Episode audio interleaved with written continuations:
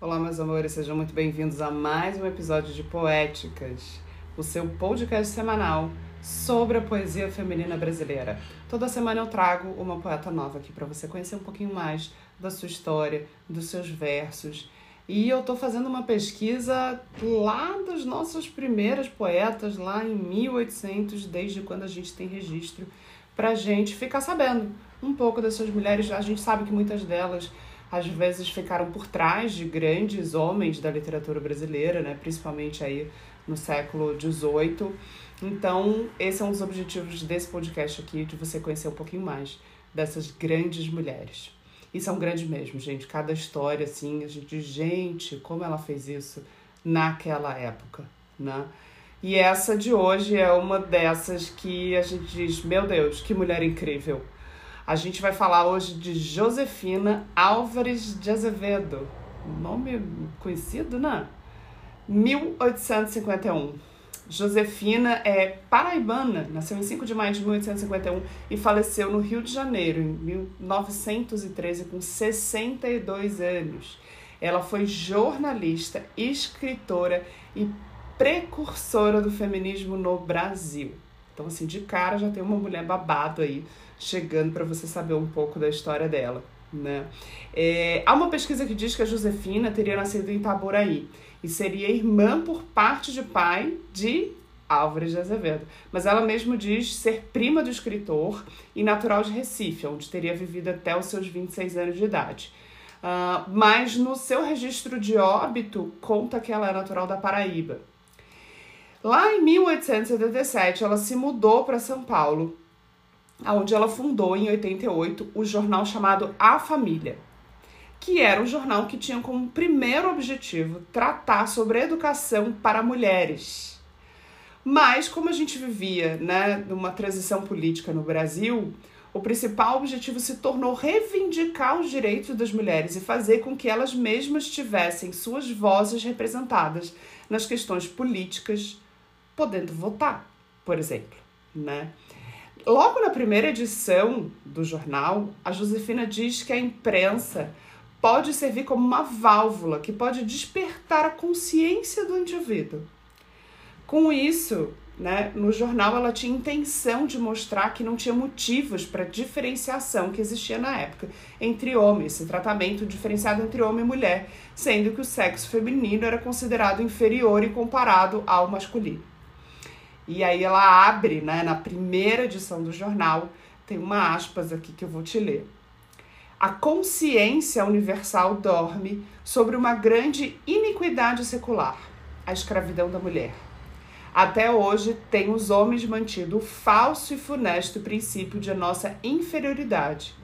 Mas nós não somos a eles inferiores porque somos suas semelhantes, embora de sexo diverso ela já abre a primeira, primeira edição com essas aspas maravilhosas, né?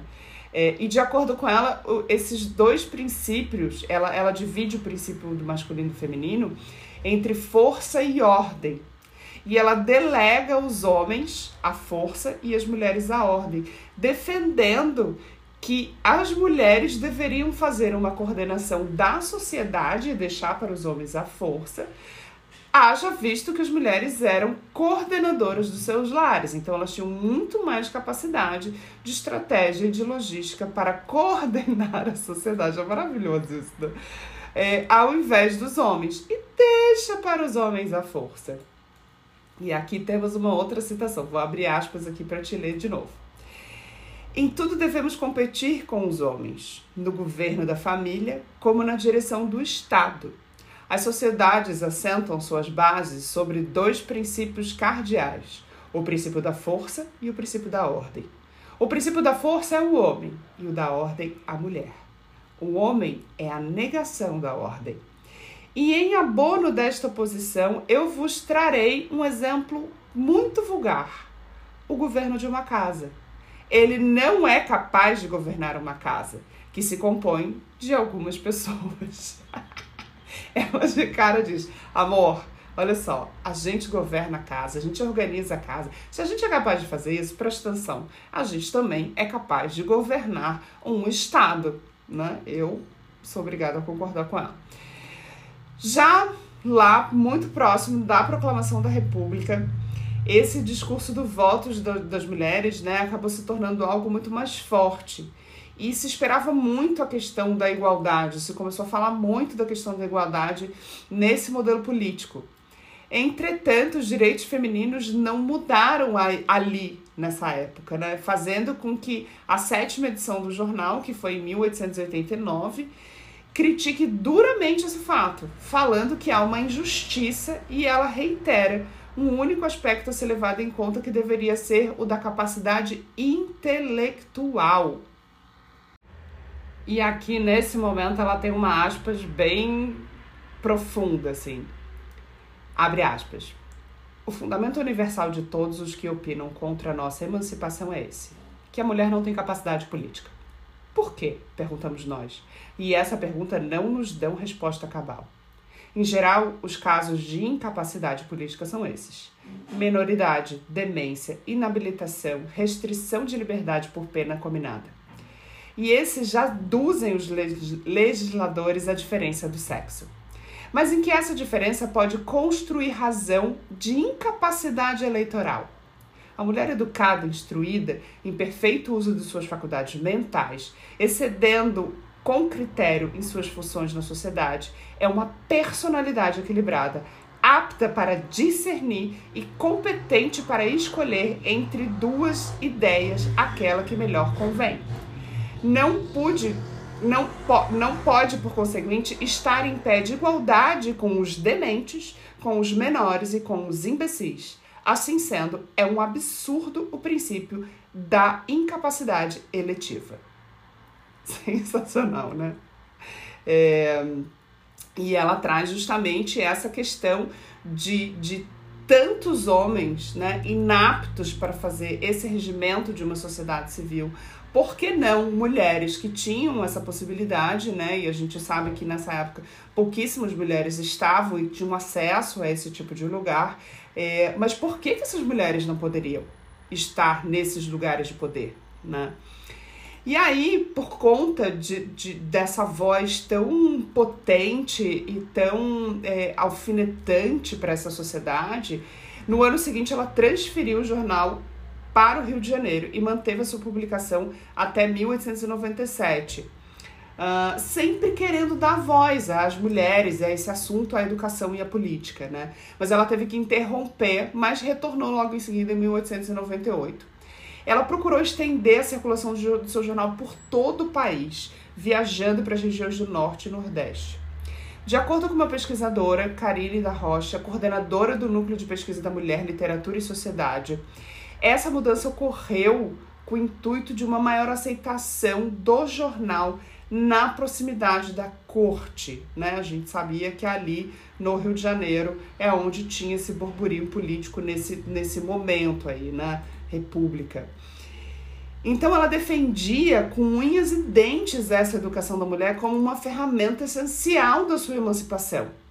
Ela promoveu o sufrágio feminino e a partir do artigo O Direito do Voto de 1890, ela escreveu no mesmo ano uma comédia chamada O Voto Feminino, encenada no Teatro Recreio Dramático. Maravilhosa, jornalista e dramaturga e levou toda a questão política para a dramaticidade do espetáculo. Né? Em 1890, ela reuniu uma série de textos que haviam sido publicados no jornal, inclusive poesias, e editou na coletânea Retalhos. Em 1891, publicou A Mulher Moderna, que reúne textos publicados na seção A Emancipação da Mulher, a Revista da Família. Publicou também o Almanaque de Lembranças Luso-Brasileiro. E ela ficou muito marcada nesse lugar, nessa luta a respeito do voto feminino, né? Que tanto que essa peça que antes de acontecer foi divulgada em algumas edições lá do Jornal da Família, que era o jornal dela, né? A intenção de comédia, assim como a do periódico, era a intenção da, da peça era dar voz às mulheres no cenário político brasileiro principalmente a questão do voto, que era uma, uma, uma luta, né? E, e, e, um assunto de extrema importância para ela. A peça ficou em cartaz no Teatro Recreio Dramático na época e que era um dos mais populares do Rio. E a peça se passava na casa de um casal e que recebe um filho e o genro para jantar. A, o filho, a filha e o genro para jantar. Além deles, tem um outro casal, que é empregado, seu marido, e um homem solteiro. E eles esperam o resultado de uma consulta submetida a um determinado ministro a respeito da decretação do voto feminino brasileiro. Esse é o enredo do espetáculo, né? É, apesar de ser saudada pela imprensa, mesmo antes de estrear, a peça foi encenada apenas uma vez no teatro. Depois disso, reapareceu algumas outras vezes no rodapé de jornal e também em forma de livros. Né? É, e aqui a gente vê, assim, né, sabendo um pouco assim da história da Josefina, o quanto ela era antenada nas questões políticas, educacionais, né? E uma mulher de muito posicionamento, posicionamento muito forte. Dá para imaginar que lá em 1800 o quanto ela não incomodava nessa sociedade, né? É, e, e no jornal A Família, além dos discursos de participação da mulher na política, encontram-se também, ela também publicava textos, poemas, contos, também muito relacionados a esse assunto do feminismo. Mas tem uma curiosidade, ela também trazia assuntos como fé e religião. Mas de uma outra forma, ela trazia a religião como uma forma de crítica. Ela criticava a igreja católica né, em determinados momentos, porque diziam, ela foi acusada de ir contra os princípios do catolicismo. Em seus poemas, ela mantinha a fé como uma palavra forte, como um sentimento, e é possível ver que ela prega a fé independente da religião e que o ser humano deve olhar para dentro de si para encontrar o sentimento. A sua crítica, na verdade, é quem faz os rituais de dogma na terra, como os padres e não a Deus. Minha gente, uma mulher que quer o voto feminino, que está lutando pela equidade entre os, os gêneros, né? Uma mulher que questiona a Igreja Católica. Uh, se vocês imaginam o babado que essa mulher não, não, não. A saia que essa mulher não girou nessa época, né? É, e ela diz: a moral de Cristo é a minha religião, é essa que eu defendo e procuro incutir o espírito dos meus filhos. A religião dos padres, não, eu não quero e nem aconselho, e nem e quem quer que seja, eu não aconselho que se, que se unam aos padres. Gente, essa daí não foi queimada viva, porque nessa época hum, já se tinha um pouco é, outros recursos né, para excluir, excluir mulheres, mulheres assim, a não ser queimada viva. Mas extremamente é, desbravadora e precursora de um raciocínio, de um movimento, de um posicionamento. Imagina o quanto ela não provocou burburinho, o quanto ela não questionou e balançou né, pilares importantes dessa sociedade, ainda muito dentro desse raciocínio de corte, machista, patriarcal, né, onde reiterando aqui as outras, a gente já falou nos, nos outros episódios, assim, onde nessa época as mulheres tinham pouquíssimos acessos a estudo, a alfabetização, a possibilidades, né? A mulher realmente estava designada a procriar e cuidar do lar, né? Muito forte nessa época.